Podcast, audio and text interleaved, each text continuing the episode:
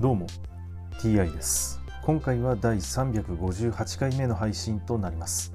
テーマは引き続き新約聖書の紹介です。早速いきましょう。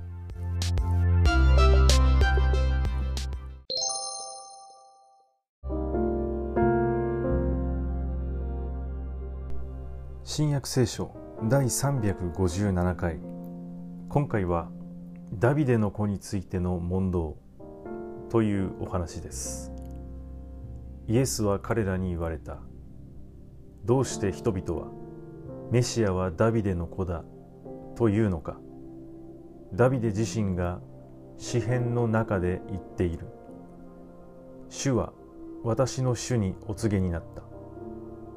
私の右の座につきなさい。私があなたの敵をあなたの足台とする時までと。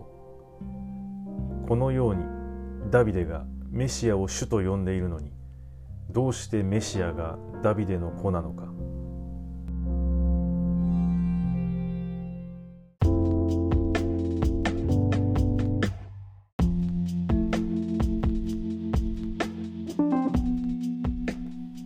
今までのお話でイエスはダビデの子イエスと何回もそのように呼ばれてきました。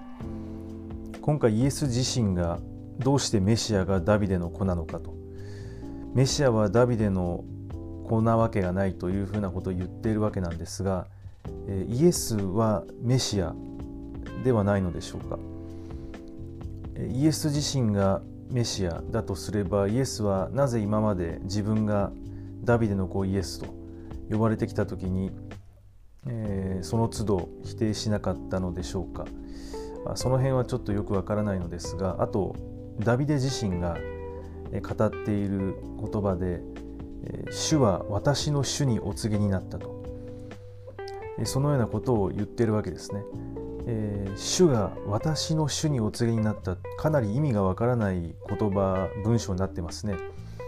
主というのは、えー、一つの存在なわけなんですけれども主が私の主にということですので2つ存在しているということになってしまいます。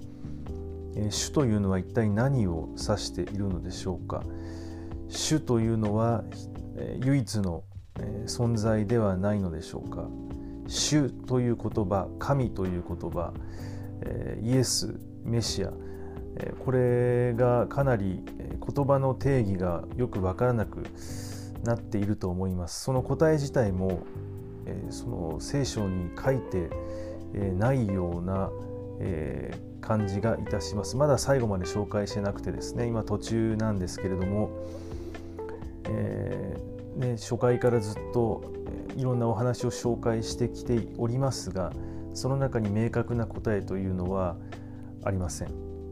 はい今回はこれで以上です。また次回もどうぞよろしくお願いいたします。それでは。